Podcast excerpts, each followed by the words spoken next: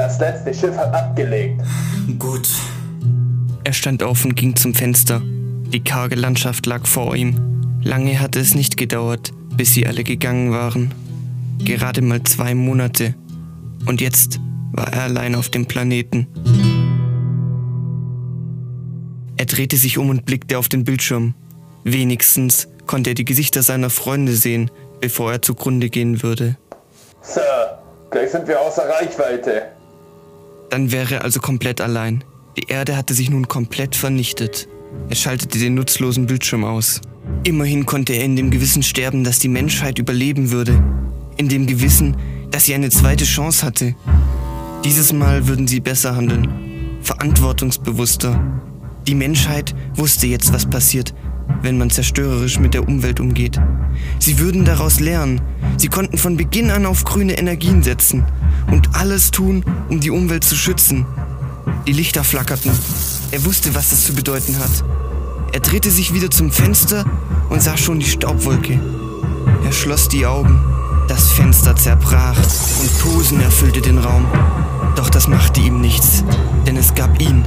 Es gab eine zweite Erde. Wurde alles still. Zoe, Liebe braucht keine Gleise. Von Not Zero Percent, Zane 4 Dollars, Nashton, Afro Okunte und Ernest Earl of Middlefritham.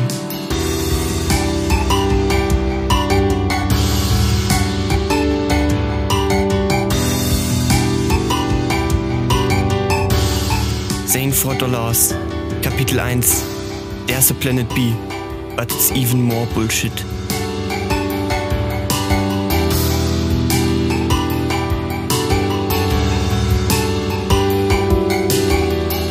Tourismus ist einer der wichtigsten Pfeiler von Bonn. Es muss sichergestellt werden, dass der Planet stets den neuesten Trends entspricht.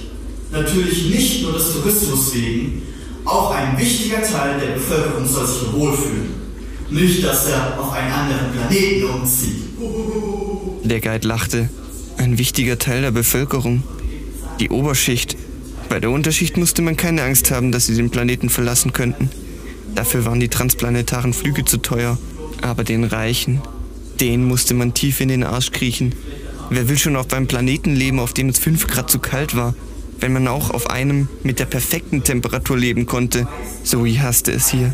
Sie hätte heute doch schwänzen sollen. Stattdessen war sie mit der Klasse in dieses Fahrzeug gestiegen, mit dem sie seit Beginn der Führung durch einen scheinbar endlosen Tunnel fuhren. Es war ein unnötig breiter Zug, an dessen Spitze ein ebenso überdimensionierter Mann stand. Der Zug war gerade mal zu einem Zehntel besetzt. Offensichtlich hatte sich die Firma einen größeren Besucherandrang vorgestellt. Ziel unseres Unternehmens ist es, die Planetentemperatur den Wünschen der Regierung anzupassen. Dafür haben wir die patentierten Klimakraftwerke entwickelt. Im Kern des Ganzen steht ein Kohlekraftwerk, welches besonders viel Kohlenstoffdioxid produziert. In diesem Moment fuhr der Zug aus dem Tunnel und gab den Blick auf das Firmengelände frei. Der Klasse stockte der Atem. Aus Hunderten von Türmen quoll schwarzer Rauch auf und gesellte sich zu einer endlosen schwarzen Wolke, durch die nicht ein einziges Stück Himmel zu sehen war. Kein einziger Sonnenstrahl schien durch die Masse aus Dreck. Zoe wunderte sich, warum es dennoch so hell auf dem Gelände war. Sie sah sich um und entdeckte den Grund. Gewaltige Flutlichtscheinwerfer waren an den Mauern angebracht, welche das ganze Gebiet umschlossen. Die endlos grauen Wände ließen das Gelände düster und unwirklich erscheinen. Aber trotzdem, etwas ha... Zoes Aufmerksamkeit für das außerhalb des Fensters war schlagartig dahin. Etwas innerhalb des Zuges war tausendmal interessanter anzusehen. April Number One. Manche könnten die Eltern von April Number One für abgehoben halten, weil sie ihrem Sohn diesen Namen gegeben hatten. Aber sie hatten recht. Niemand verdiente diesen Namen so sehr wie er. Jedes kleinste Teil an ihm war perfekt. Seine fehlerfreie Haut, sein grenzenlos schön geformtes Gesicht und natürlich seine zur Perfektion definierten Muskeln. Zoe! Die leicht wütende Stimme von Herrn Sorgoth riss sie aus ihren Gedanken. Zoe, ich habe dich gefragt, welche andere Maßnahme die Regierung ergriffen hat, um die Klimaerwärmung voranzutreiben. Zoe überlegte.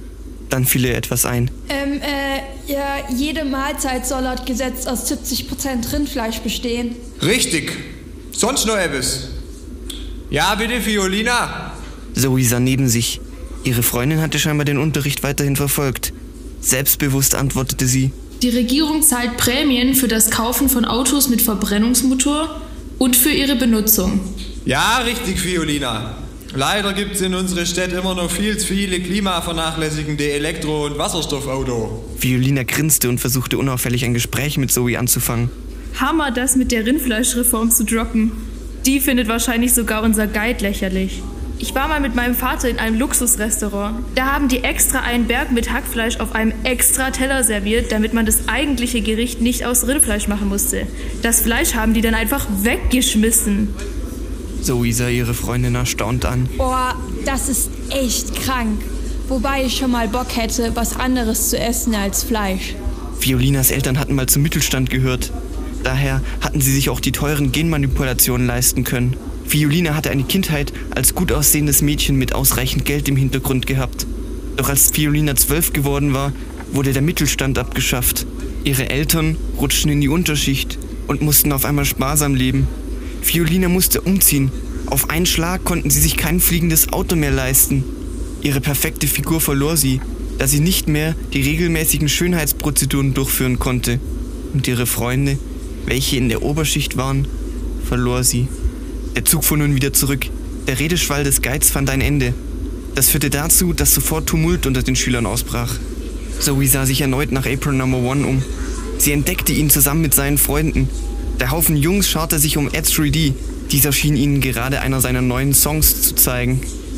Na, schaust du mal wieder April Number One an oder interessierst du dich seit neuestem für die Raps von Ed 3D? Violina hatte Zoes Blick wohl bemerkt. Schnell versuchte sie sich rauszureden. Äh, äh, also, ja, ich meine, ist schon krass, dass wir einen so berühmten Rapper haben in der Klasse, oder? Jetzt lenk nicht ab. Du interessierst dich einen Scheiß für Rap, das weiß ich. Also, was ist der Plan und wie willst du ihn rumkriegen?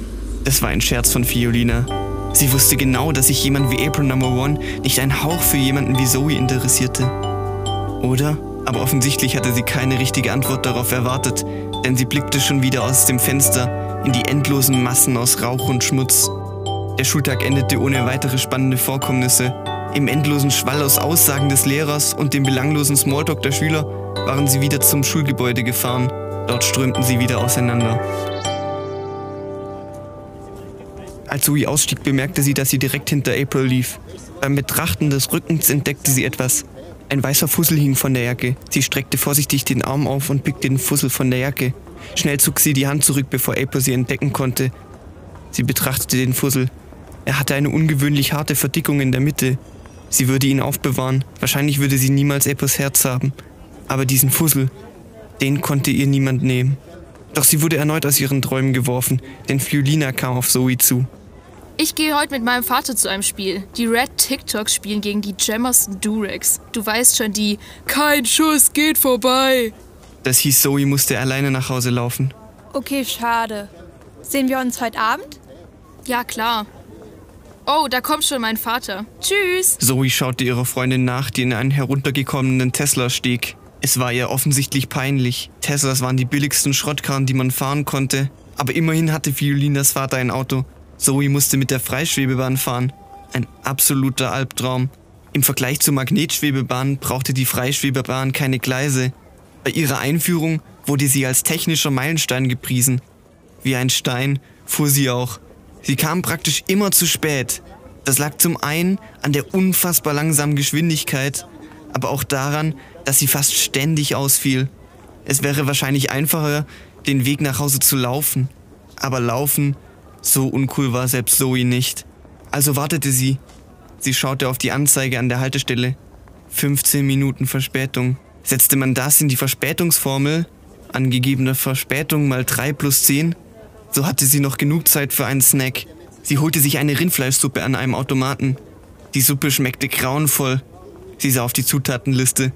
70% Rindfleisch, 30% Wasser. Zoe pfefferte die Suppe in den Müll. Das hätte sie sich ja auch denken können. Zum Glück hatte der Automat auch Backschokolade im Angebot. Perfekt. Backschokolade war eine Zutat und musste daher keine 70% Rindfleisch enthalten. Das hatte dazu geführt, dass nahezu ausschließlich Backschokolade verkauft wurde. Am Ende der Straße kam endlich die Freischwebebahn in Sicht. Zoe begann damit, die Schokolade zu essen. Bis die Bahn an der Haltestelle war, dauerte es mindestens noch 20 Minuten. Zoe schaute auf ihr Handy. Ohne, dass sie etwas eintippen musste, öffnete sich TikTok. Gleich oben wurde ein Bild von April Number One angezeigt. Verdammt, der Algorithmus kannte sie einfach zu gut. Sie musste aufpassen. Wenn sie zu lange auf ein Bild starrte, wusste der Algorithmus, dass es ihr gefiel und ließ ein Like da. Obwohl es schwer für sie war, den Blick von dem Bild abzuwenden, scrollte sie schnell weiter zu einem Bild von Fiolina. Dann war die Bahn endlich da. Sie stieg ein und lehnte sich zurück. Nur noch eine Stunde Fahrt. Dann war sie endlich zu Hause und konnte sich zurücklehnen.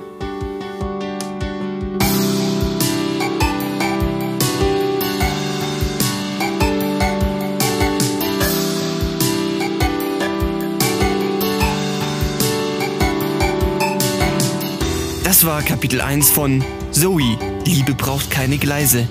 Danke an alle Sprecher und Autoren. Um keine Folge mehr zu verpassen, abonniere den Podcast überall, wo es Podcasts gibt.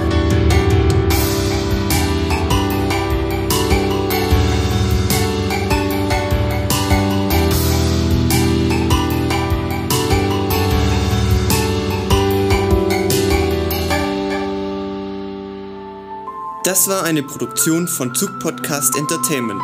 Alle Infos auf zugpodcast.de.